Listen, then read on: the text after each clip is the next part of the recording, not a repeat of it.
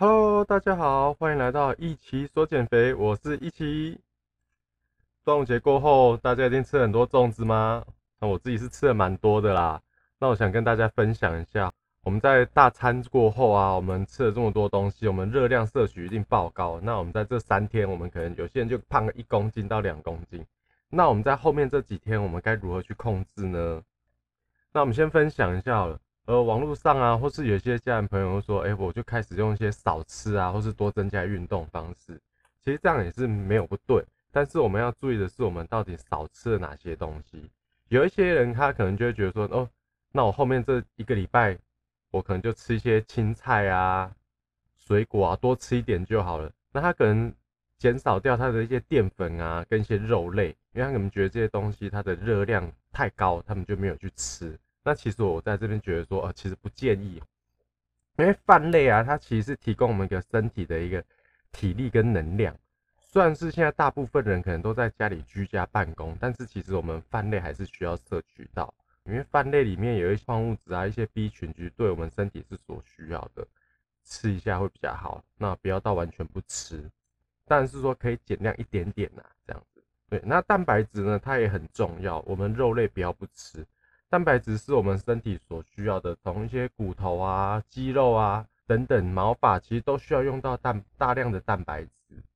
蛋白质如果不够的人，他其实比较容易劳累啊，容易老化，看起来没有什么精神体力。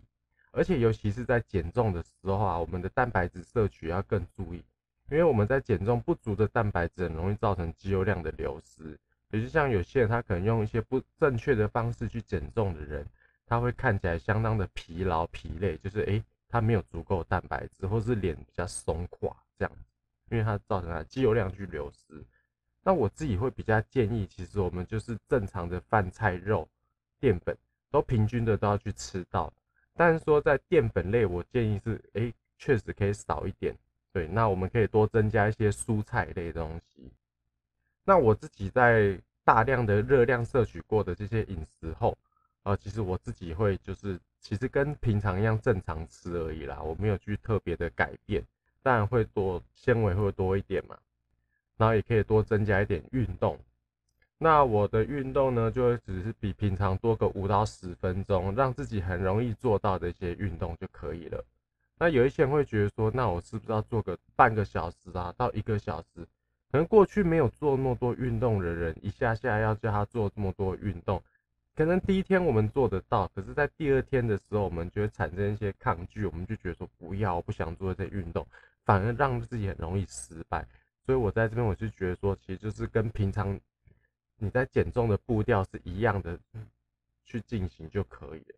那这是我自己的减重二十六公斤的一个经验。那如果你自己也想跟我一样的话，欢迎分享、订阅加追踪。那我会把我这一路上的一些状况啊、经验分享给大家。那我是一起，我们下次见，拜拜。